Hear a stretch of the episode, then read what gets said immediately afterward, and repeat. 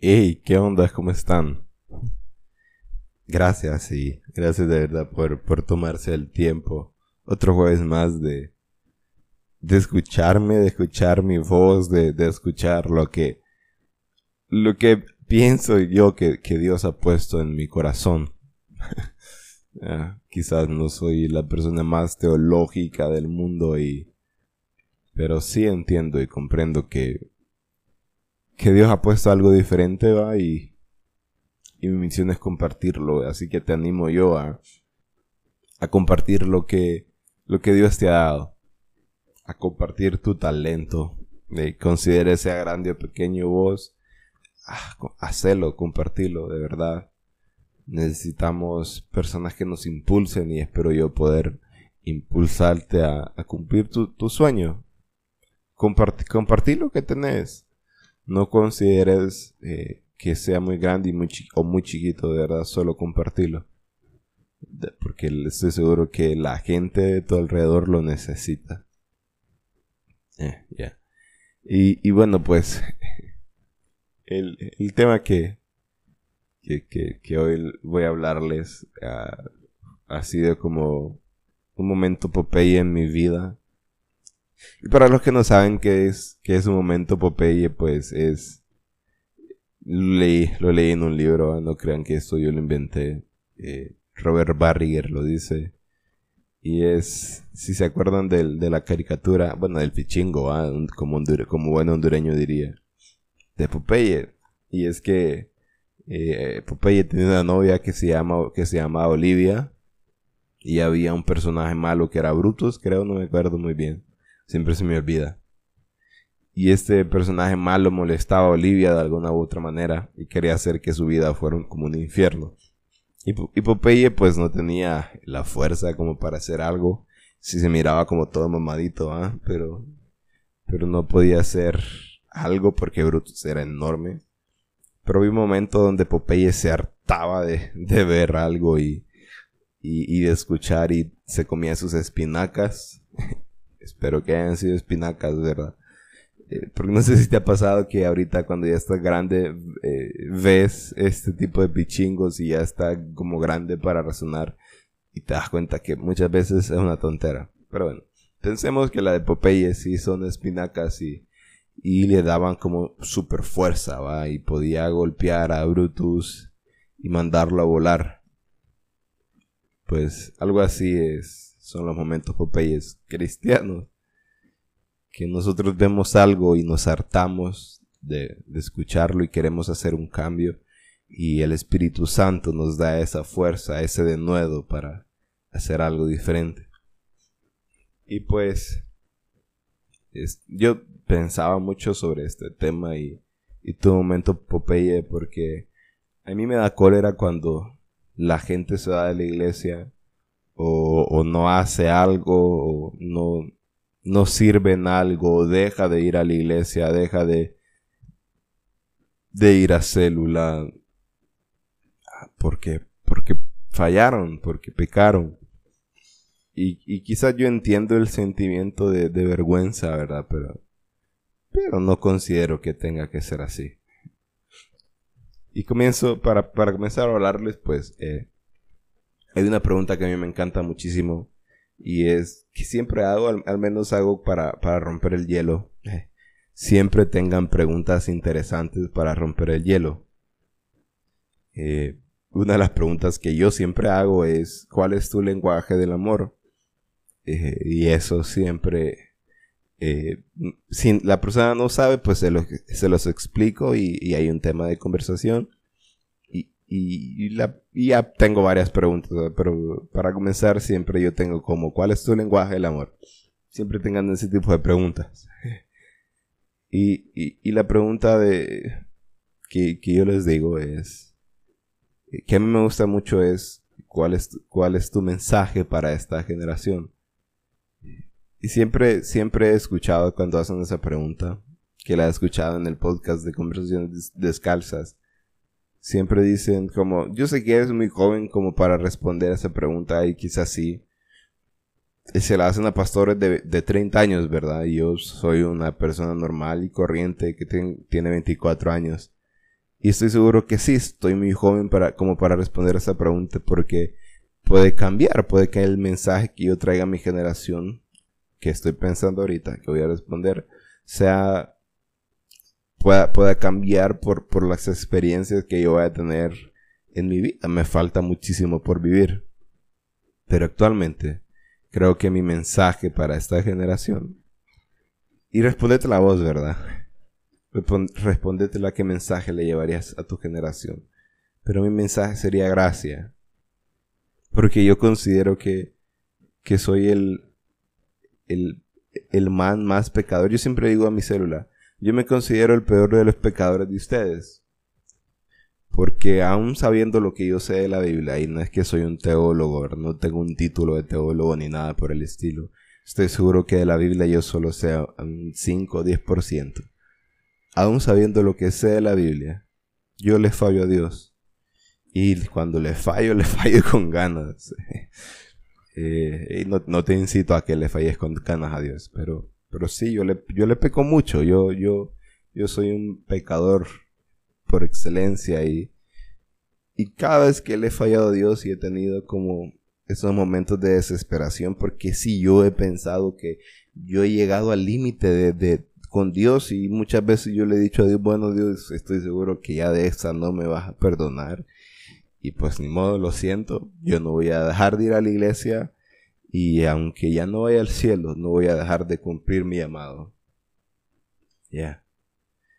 Y ese es, mi, esas son mis pláticas con Dios, créanme. De verdad yo le he dicho, eh, aunque ya no me perdones, yo no voy a dejar de cumplir mi llamado y, y a veces siento que bien osado de mi parte decirle esto a Dios. Pero, pero créanme que yo sin mi, mi, yo, yo lo que yo soy, lo que yo tengo, mi personalidad, yo lo he conseguido a través de Dios. Y sin Dios, pues, si lo que sin lo que Dios me ha dado, sin vivir una vida cerca con Jesús, estoy seguro que yo no sería nada. Y prefiero vivir una vida eh, cerca de Jesús que sin Él, aún habiéndole fallado. Y en esos momentos donde, donde he pensado que, que Dios ya no me perdona siempre, Siempre Dios ha buscado un, versículo clave, literalmente clave, que me ha hecho entender que sí me perdona. Porque, porque miren, yo, yo, yo estaba preguntando a las personas eh, qué hacen después de que fallan. Y, cuando escuché sus respuestas, pues yo pensé que era un extraterrestre. Eh, porque ah, soy un poquito diferente a las demás personas. Eh, pero creo que eso es evidente por mi número. Me considero diferente a los demás. Mi número es el enneagrama, ¿verdad? Eh, pero la, eh, la, mayoría y el factor común es que cuando fallan se juzgan, se autoflagelan, ¿verdad? Y empiezan a decir, pucha, ¿por qué le falla a Dios? No sirvo y, y tienen como ese momento de vergüenza donde no pueden hablar con Dios de, unos un par de días y cuando, pues ni modo, les toca volver a orar, eh, van con vergüenza porque, porque saben que tienen que reiniciar el proceso, ¿verdad? Y, y vuelven y, y ahí están con Dios y empiezan a hablar. Me gustaba mucho una respuesta que decían que, que esta persona se sentaba con Dios y ni modo, él empezaba a contar a, a hablar a, Jesús, a Dios como si se lo contara un amigo de cómo había fallado. Y, y, de ahí de repente a una, de una o dos semanas pues todo volvía a la normalidad. Y por lo general es así, la, la gente siente ese momento de vergüenza, se acerca a Dios, le cuenta lo que pasó y, y pues es, deja que el tiempo pase para volver a estar a la normalidad. Y yo soy totalmente diferente. Yo soy, yo soy de las personas que de verdad puedo fallar y a los 10 minutos puedo sentarme en el mueble y decirle, pucha Dios, te fallé, lo siento, qué basura que soy, y me río y, y vuelvo. Y vuelvo ahí como que si nada pasaba. Y ahí vi una respuesta que me pareció muy interesante. Y era, a veces pido perdón y a veces olvido. Y, y me pareció bien acertada esta respuesta. Porque a veces es necesario pedir perdón y a veces es necesario olvidarlo. Porque hay, hay, hay, hay veces donde no aceptamos el perdón de Dios porque nos sentimos tan chastas, tan, tan basuras, tan inmerecedores. Y hay, hay veces que necesitamos olvidarlo, de verdad, olvidar nuestro error y, y levantarnos con la, con la frente en alto, porque nadie es digno, nadie es digno de, de, de recibir lo que Dios nos ha dado, pero sí es necesario a veces olvidarlo. No sé, no sé lo que yo sea, si sea un pecador bueno o un pecador malo. Pero, pero Dios me ha dado varios versículos y quiero hablarles sobre dos de ellos. Y el primero es sobre el base de, de este podcast y es sobre el ladrón bueno y el ladrón malo. Y creo que fue uno de los momentos donde yo he llorado cuando he leído este versículo, porque esos versículos los he leído en mi peor momento cuando yo digo ya no tengo el perdón de Dios. Y es está, están los dos los dos ladrones al, lado de Jesús. La Biblia los llama revolucionarios. Ah, y eso es lo que soy yo, un revolucionario, ah, porque muchas veces hago las cosas contrarias como las quiere Jesús. El ladrón bueno estaba viendo a Jesús y, y regaña al ladrón malo porque porque le dice, Él no merece estar aquí, nosotros sí, pero Él no merece estar aquí, ¿no tienes temor a Dios?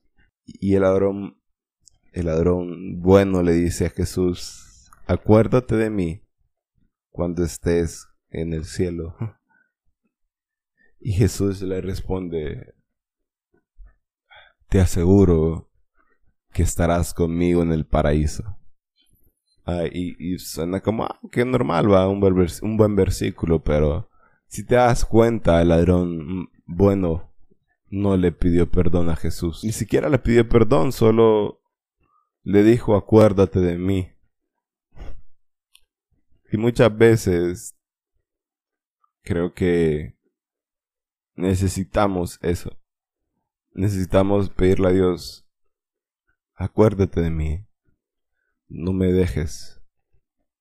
Porque creo que eh, Jesús es perdón, él, él, él, va perdonando mientras va caminando. Y, y muchas veces nosotros solo tenemos que recordar que Él se acuerda de nosotros en todo momento, que todo lo que hace es pensando en nosotros, que todo lo que Él dice es pensando en nosotros, pensando en nuestro bienestar. Y me a mí me encantó cuando lo leí porque el ladrón bueno no tuvo ni siquiera la necesidad de pedirle perdón. Y Jesús ya lo había perdonado y solo le dijo, te vas a estar conmigo en el paraíso. Y el segundo versículo es con Adán y Eva, que Adán y Eva habían pecado. Esto está en Génesis 6, creo. Adán y Eva habían pecado y, y se dieron cuenta que estaban desnudos. Pero me encanta la parte en la Biblia donde dice que Jesús los, Dios los andaba buscando perdón y, y, y cuando Adán y Eva se dieron cuenta que estaban desnudos, dice, dice la palabra que Dios con sus manos les entretejió ropa y se las puso. Y de nuevo, si, si no has fallado, si, si no sos un pecador como yo, este versículo pues te va a dar igual, pero a mí me hizo llorar muchísimo porque, porque con sus manos les hizo ropa. O sea, Dios eh, con un chasquido ah, como el de Thanos pudo haberles hecho ropa. Él hubiese pensado en la ropa y la hubiese hecho. Pero, pero los amaba tanto que con sus manos les hizo ropa. y se las puso y se las dio para que ya no se encontraran desnudos. Y a mí eh, considero yo que que seamos pecadores buenos o pecadores malos, su amor nos hace justos y lo menos que quiere Él es que dejemos nuestro llamado, nuestro ministerio, nuestro, nuestros sueños, porque tenemos esa vergüenza de que le fallamos. Y creo que el balance tiene que existir entre mi vergüenza ante Dios, porque, porque sí considero que, que debería de existir esa vergüenza de pucha, le fallé, pero también esa prontitud de volver a, a, los, a los caminos. No hay necesidad de perder el tiempo sin estar en la presencia de Dios porque le fallaste. Si le fallaste, ni modo, levántate, levántate rápido. Porque lo que estamos haciendo cuando no nos levantamos rápido es perdiendo el tiempo. Perdemos el tiempo y le quitamos bendiciones a, a, a las personas que te rodean. Y el mensaje de hoy es, sos un pecador bueno. ¿Por qué? Porque Dios se acuerda de vos siempre. Porque Dios todo lo que hace lo hace pensando en vos. Toma decisiones pensando en vos. Porque se acuerda de ti. Se acuerda de tus, de, tus necesidades. Se acuerda de los pequeños detalles. Entonces ya, eh, no, importa, no importa cómo, cómo te, cómo te hayas sentido. Levántate. Hoy, hoy es un buen día para empezar de cero. Hoy es un buen día para, para iniciar las cosas y, y dejar que Dios te ponga las, las ropas que entretejió con sus manos. Ya. Te bendigo de verdad, Dios te bendiga y nos escuchamos el próximo jueves. Bye. You